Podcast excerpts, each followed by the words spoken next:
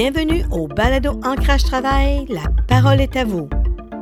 Mon nom est Linda Couture, animatrice et réalisatrice du Balado Ancrage Travail, le balado qui veut faire entendre la voix des personnes mûres et expérimentées au parcours diversifié et celle de gestionnaires d'entreprises innovantes sur des enjeux de société qui nous interpellent et la place qu'il occupe dans nos vies. Au fil des chapitres de sa vie, la septuagénaire la chinoise Marcel Bissonnette-Levac a su arrimer ses projets avec ses patients avec brio. De plus, tout au long de son parcours de vie, elle a su naviguer de façon remarquable sa vie professionnelle en faisant valoir ses atouts, ses forces et ses passions. 40 ans au service de sa collectivité auprès des jeunes, c'est quand même phénoménal. Bonne écoute. Ah, bonjour Marcel. Bonjour Linda. Ça va bien? Ça va très bien. Bon, on va commencer au départ, euh, peut-être de te parler euh, concernant euh, tes études. Oui, alors j'ai fait mon secondaire à Dorval. Suite au secondaire, je suis allée au Cégep du Vieux-Montréal en technique de loisirs. Alors ça, ça a été tout de suite, tout de suite après mon secondaire de 69 à 72. Et ensuite, au niveau de mes études, ça a été plus tard euh, d'aller faire un certificat en andragogie à l'Université de Montréal dans les années 80. Et ça, j'ai fait ça avec mon mari. C'était en vue de lui, pour lui, d'enseigner aux policiers et moi d'enseigner, de mieux enseigner aux adultes. Quand vous êtes rencontrés, j'assume que toi, tu voulais t'en aller justement dans les sports, les loisirs, et lui, il était déjà euh, c'était ça la connexion. C'est que tous les deux, on était très attirés par le sport. Et euh, lui était déjà policier. Très tôt, à 19 ans, il était policier. Et moi, euh, en sortant du cégep, euh, j'avais aussi 20 ans et on était très intéressés à organiser des activités sportives pour les enfants, surtout pour les jeunes, mais aussi pour les adultes, mais moins. Les, les jeunes, c'était vraiment notre, notre dada. OK. Maintenant, on, va se rapprocher de tes passions, tes projets, justement en lien avec euh, l'activité physique et les loisirs. Bien, avec euh, Daniel, on a décidé de, faire un organisme à but non lucratif. Pardon. Vu que lui était déjà policier, que moi j'avais un job euh, en loisirs, on voulait créer un, organisme à lucratif pour avoir des facilités avec la ville de la Chine.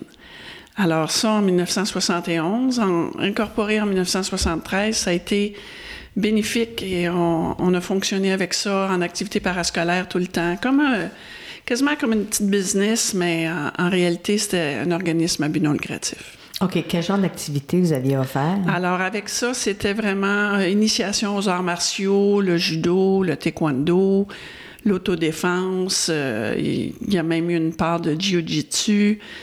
C'était, euh, c'était vraiment la passion de Daniel, puis c'est devenu la mienne euh, au fur et à mesure. OK, justement, en parlant de ça, comment vous avez, euh, disons, concilié travail, famille, dans quel but, là? Ça, ça, a été... On, a fait ça ensemble. Dans le fond, on a eu deux enfants, deux belles filles assez jeunes. Et on, les a impliqués avec nous, on les, on les gardait dans, nos activités.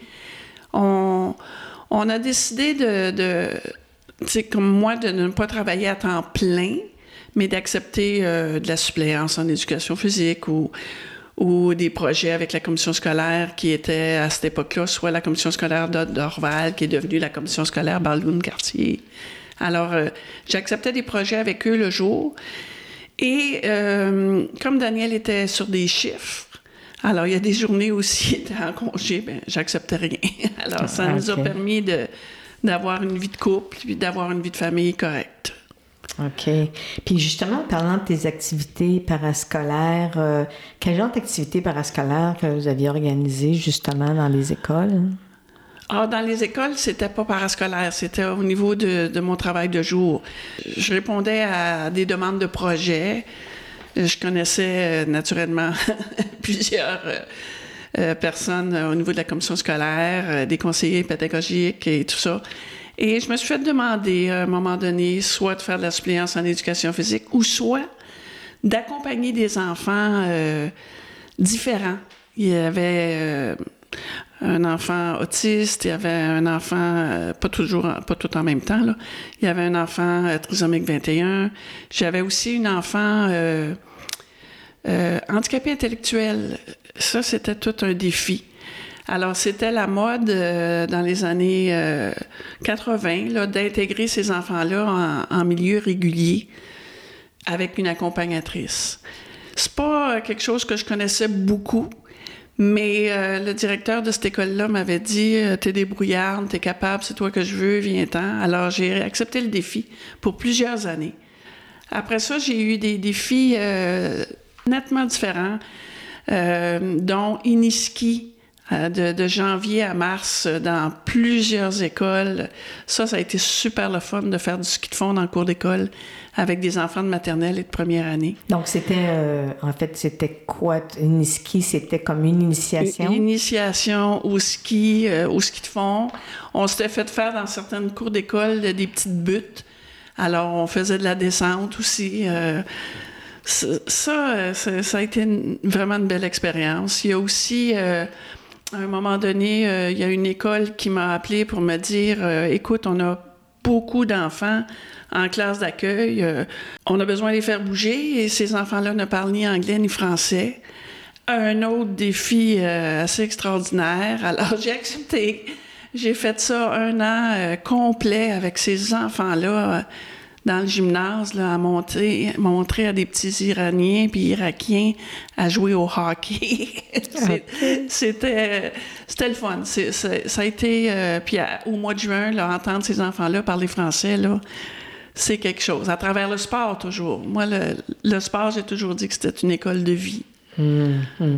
Donc, l'apprentissage, je faisais en classe, mais toi, tu avais ta part à, à Dans le gymnase, Oui, oui, ouais. oui. Ouais. OK. Oh, wow.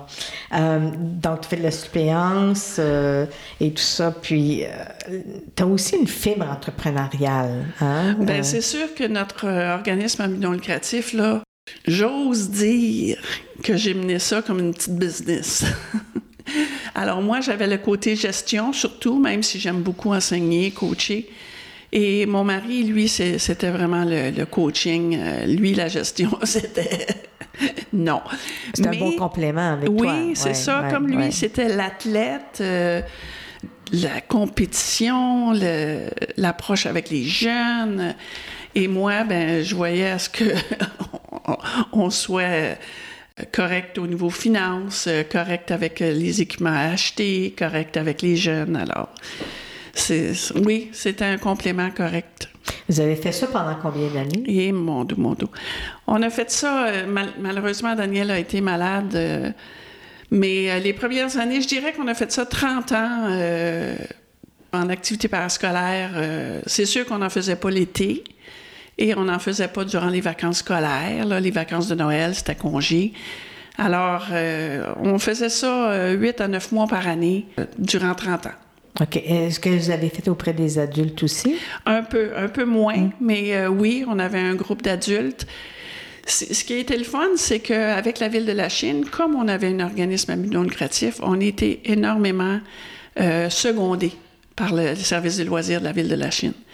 Après ça, ça s'est étendu, le service des loisirs de la ville de Dorval, euh, certains groupes de loisirs à la salle. Alors, on, on a fait euh, ce qu'on appelle la région du lac Saint-Louis, puis on s'est impliqué beaucoup dans les Jeux du Québec du lac Saint-Louis. Ah, OK. En quoi ça consistait? Ça, c'était organiser la compétition régionale en judo et en taekwondo. Alors, chaque, chaque catégorie de poids, l'enfant qui, le jeune, là, ça devenait des adolescents à ce moment-là, qui gagnait premier de sa catégorie de poids, pouvait aller au final provincial des Jeux du Québec. Ça aussi, je me suis beaucoup, beaucoup impliquée là-dedans et ça a été une, une belle expérience de vie, ça. Puis pour les jeunes qui s'impliquaient là-dedans, quel, Ah, genre d'apprentissage, que les parents disaient? C'est euh, unique. Tu sais, quand on, on voit euh, nos athlètes revenir des Jeux olympiques, les yeux brillants, brillants, ben les Jeux du Québec, là, revenir des Jeux du Québec, c'était... Le parallèle est, est presque pareil. Hum, Une victoire Ah, personnelle et tout. Là. Absolument, absolument, absolument. Puis vous autres, que- en avez-vous plusieurs qui ont eu justement le, Des médailles, des, oui. des médailles ou même des yeux brillants, dans le fond? Oh oui, je dirais premièrement à, à chaque euh, deux ans là, que les enfants revenaient de, de cette activité-là. Les parents euh, nous remerciaient et n'en revenaient pas comment ça avait été une belle expérience parce qu'on partait pour 4-5 jours là, Ah, en région. Alors, euh, les, parents, là, ils restent à la maison, puis nous autres, on devient le papa et la maman de ces enfants-là. Mais, euh, puis, on a eu, des, champions provinciaux, euh, quelques-uns en judo, quelques-uns en taekwondo. Alors, on a même eu un champion canadien en taekwondo. Fait que ça a été, ça a été des, belles expériences de vie, ça. Hum. Et puis, juste pour nos auditeurs, euh, tous les deux, euh, à quelle ceinture vous vous êtes rendus dans ces, dans, ces arts martiaux-là? Au, au niveau du, des grades, c'est surtout Daniel qui, qui, lui, était haut gradé euh, au niveau du Québec. Là. En taekwondo, il a obtenu le septième dan. C'est assez rare. C'est, à cette époque-là, en tout cas, c'était très rare à ce niveau-là. En judo, il a obtenu le deuxième dan. Et euh, moi, je suis ceinture noire, premier dan. Là. Ben, c'est déjà beau, c'est- hein? Correct et euh, j'aimais ça. J'ai- toujours été sportive, alors. euh, mais l'important pour les, les- les degrés, c'était vraiment à lui d'être notre directeur euh, technique. Hum. Ah, félicitations. À un certain moment donné, tu as vécu quand même des défis, des embûches, puis même un deuil. Peux-tu nous juste nous le mentionner, puis on, Ouais, on va euh, voir à partir de là qu'est-ce qui est arrivé? Quand je disais tantôt là, que Daniel a été malade, euh, malheureusement, c'est ça. euh, moi, à 59 ans, lui avait 60 ans. euh, il est décédé de. On pourrait dire, ça a commencé par une péritonite, puis ça a déboulé assez vite. Alors, il a été cinq ans très, très malade à la maison, carrément à la maison. Alors, je, je ne faisais plus trop, trop d'activités avec la commission scolaire. Je m'occupais juste du club et de survivre avec ça. Et puis, euh, lui, il me disait, là, il était assis dans le salon, puis il me disait Ah, ben ce soir, enseigne-leur ça, enseigne-leur ça. Puis, mais il n'avait plus la force de venir. Alors, à 60 ans, il est décédé. C'était assez jeune. euh, j'ai continué de m'occuper du club euh, encore, euh, je dirais, sept ans.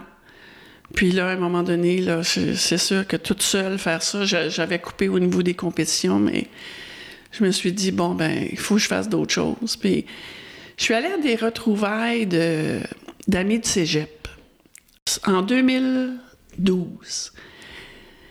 Et euh, là, je suis veuve et j'arrive à la rencontre. On est plus qu'une trentaine. Puis il y a un ami de cégep qui est là et qui me dit Ah, je me souviens de toi. Moi aussi, je me souviens de toi. Et euh, on est revenus ensemble de, de Charlevoix cette journée-là et notre amitié euh, s'est développée en, en aventure, euh, je dirais quasiment amoureuse. Là. On, on a fait un beau six ans ensemble, mais tout de suite, il m'a dit il m'a dit Écoute, moi, je, suis en train de développer l'aphasie primaire progressive qui va probablement aller vers l'Alzheimer. C'est pas, pas toujours le cas. Mais lui, il savait.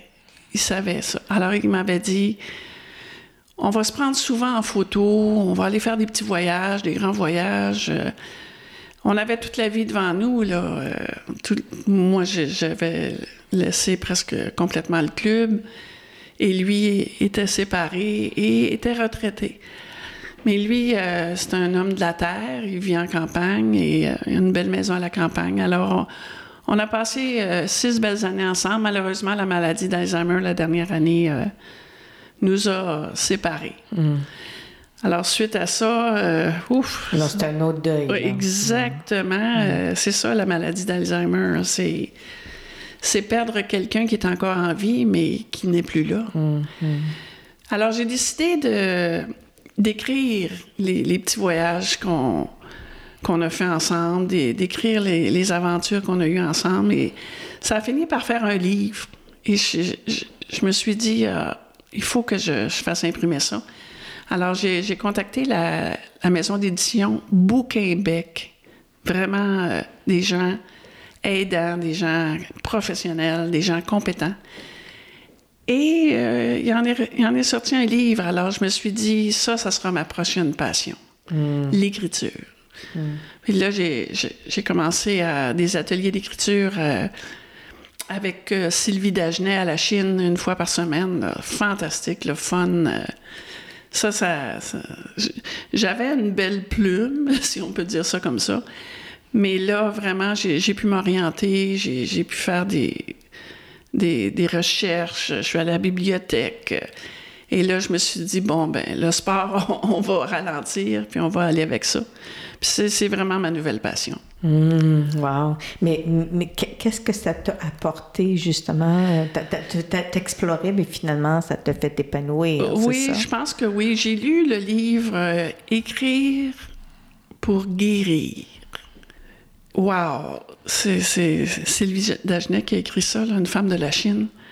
Ça, ça m'a donné le coup de pouce. Il, il fallait que j'écrive pour guérir. Parce que là, deux deuils, euh, dont un deuil blanc qu'on appelle, là, euh, là, là c'est assez. Là. C'est- Il faut que Il faut je- digérer ça, là. il faut digérer, puis il faut aller de l'avant. Ouais.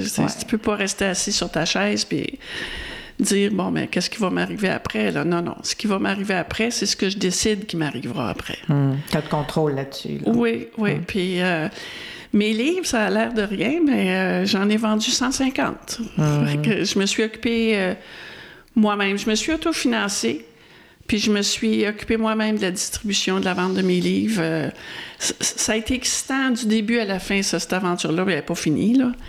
Et là, euh, avec euh, ma coach, là, Sylvie, j'ai décidé d'écrire un deuxième roman. Là, ça va- celui-là était un récit de vie, mais le deuxième, ça va être un roman.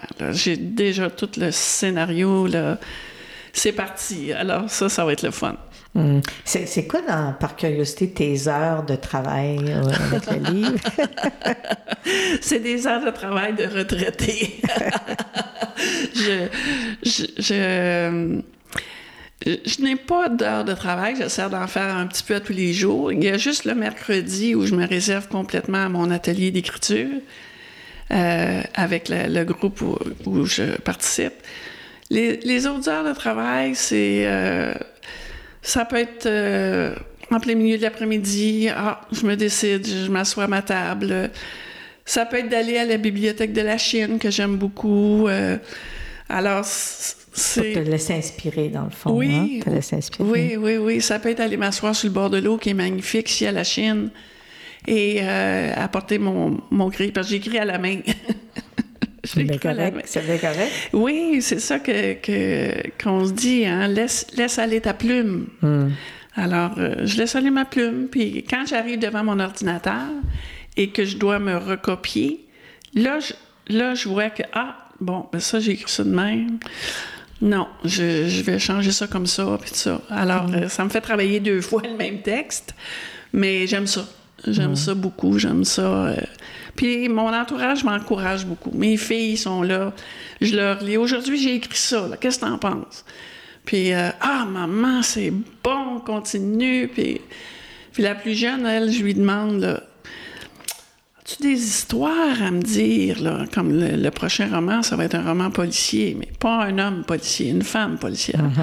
Fait que là, euh, Julie-Marie, elle embarque dans l'histoire. Bon, ben, maman, il faut que tu parles de ça, il faut que tu dises ça. Fait que c'est le fun, c'est un... C'est une aventure de famille, quasiment. Oui, oui. Ben justement, euh, ben, t'es grand-maman aussi? Oui, oui, oui, oui. J'ai deux belles grandes filles.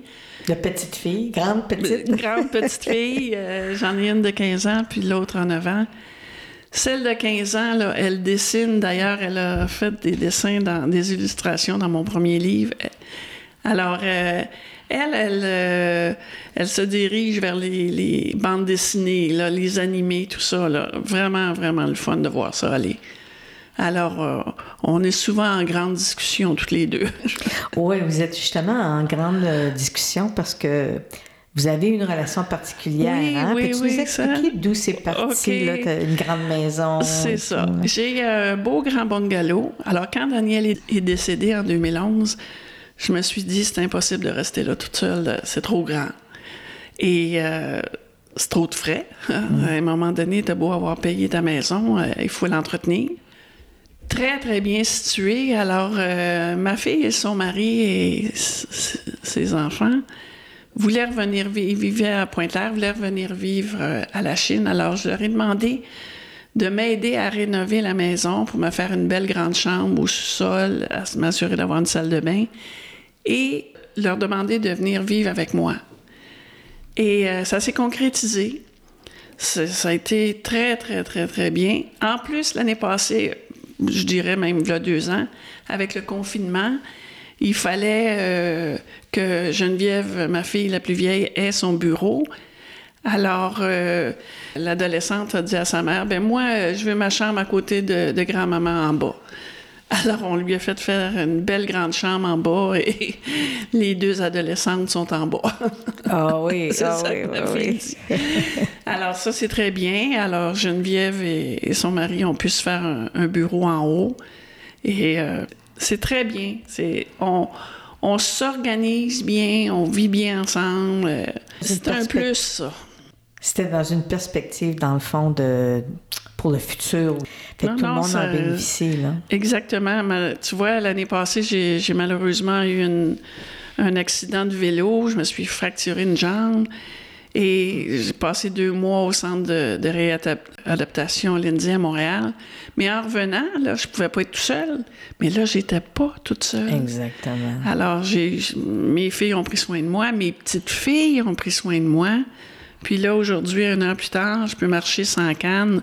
Je marche pas vite, mais je suis complètement autonome encore et ça, c'est priceless. Mais tu as l'assurance aussi, là. Euh, ils sont avec toi. Exactement. peu importe ce qui arrive, tu, tu, sais qu'il y a quelqu'un qui sait ça. aussi. Ça, là, ça n'a pas de prix. Ça n'a mm. pas de prix mm. de, de, se savoir entouré. Euh, oh, c'est... Moi, je suis bénie des dieux. Puis comment les, les, petites filles euh, réagissent en fonction de, de, de cet arrangement-là que vous avez? C'est quoi tu vois dans leurs yeux? C'est, c'est comme... Euh, moi, je fais partie des meubles. Je, je, suis là. là. C'est... c'est euh, bon, elle ouvre la porte en haut. Grand-maman vient souper où elle descend en bas. Grand-maman, je peux-tu avoir de la crème glacée? Tu sais, euh, j'ai pas de cuisine en bas, mais j'ai un frigo. Mais, tu sais, c'est comme complètement naturel.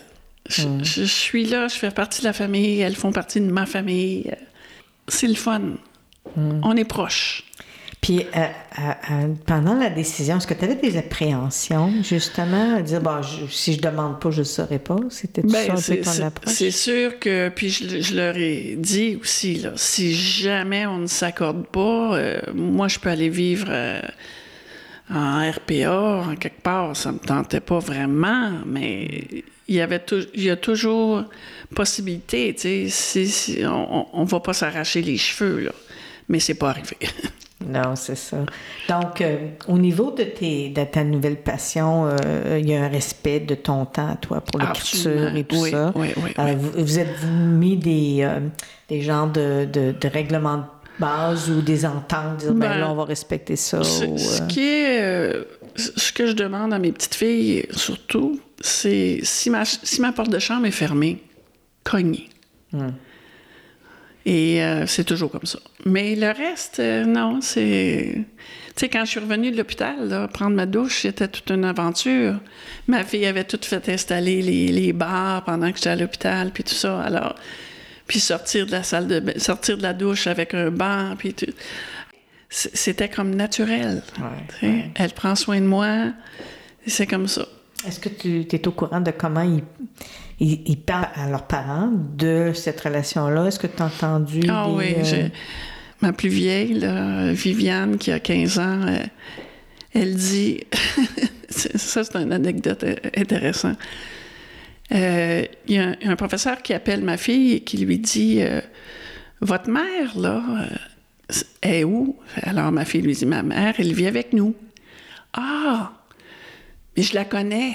Alors ma fille a dit oui, tout le monde connaît ma mère. Elle a dit non, non, moi je la connais parce que Viviane parle d'elle dans ses exposés à l'école.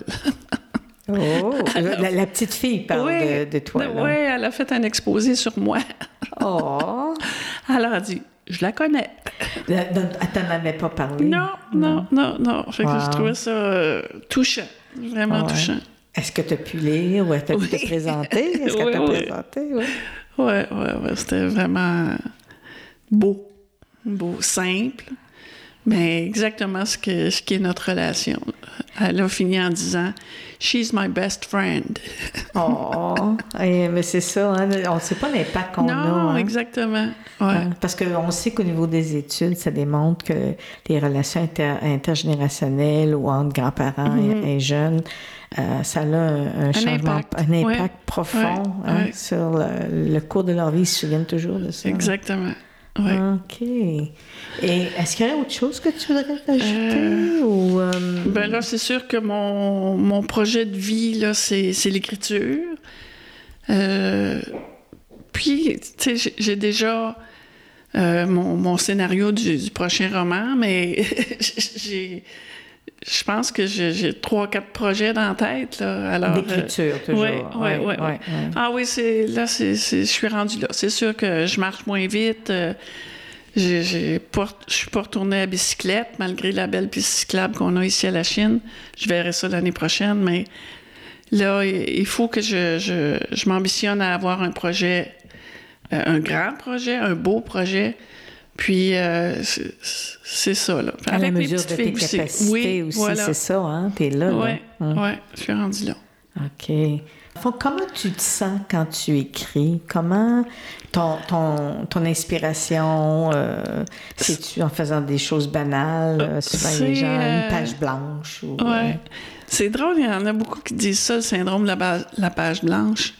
Moi, je je l'ai pas eu encore.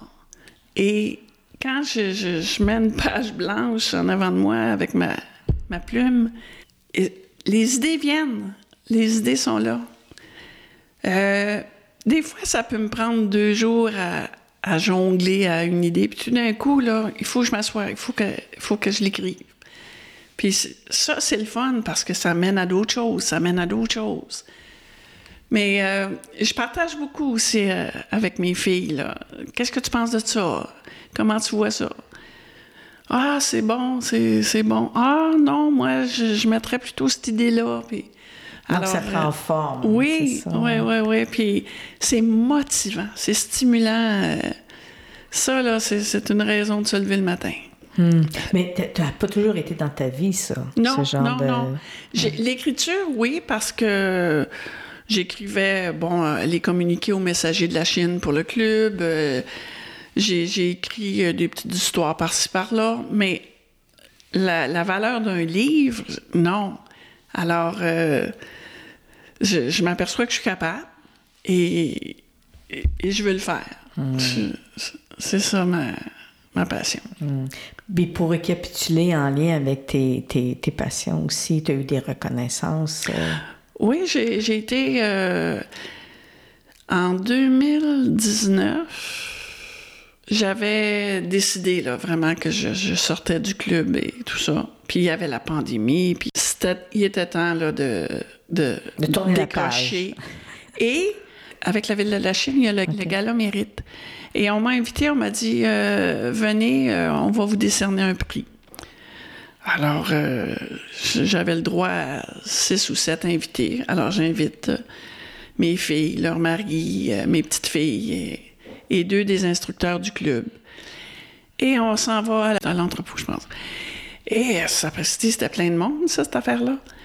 Alors là, euh, je, mon nom est nommé et on me dit euh, Nous voulons rendre hommage à tout ce que tu as fait pour les, les, 30 dernières années. Alors, c'est le prix hommage. J'ai vraiment été euh, honoré. un beau, beau prix aussi. C'est une belle statuette, là. Alors ça, ça, m'a touché, ça m'a... Tu sais, on fait pas ça pour, pour recevoir des prix. Il n'y a pas personne qui, fait du bénévolat pour recevoir des prix. Mais quand on le reçoit, et que ça fait du bien. Oui, en fait, ça, ça clôt ce, chapitre-là de ce livre, de ton livre, dans le fond, de, Exactement. de ton livre de, sur les, le, loisir et les sports. Oui, oui, oui. Bien, je voulais te remercier pour euh, ton témoignage, ton récit de vie, puis euh, tes nouvelles passions. Je vois bien que, que tu as évolué dans ta propre. euh, Ouais. Dans, dans tes deuils, mais c'est ça qui nous fait grandir et tout ça. Puis les, les- les bons coups que tu as eus, puis la- les belles relations avec euh, les, les Les enfants, enfants, et les petits-enfants. Ouais, ben, félicitations. Ben, merci à toi, Linda. C'est la première fois que, que je, je savais même pas c'était quoi un balado. Là, je trouve ça le fun. Ouais, ouais. Ben, bonne continuation. Ben, merci beaucoup. Merci d'avoir écouté cet épisode d'Ancrage Travail. Voulez-vous en connaître davantage sur différents enjeux qui pourraient vous intéresser? Alors suivez-nous sur facebook.com barre oblique Ancrage Travail et partagez dans vos réseaux. Au revoir et à notre prochain épisode.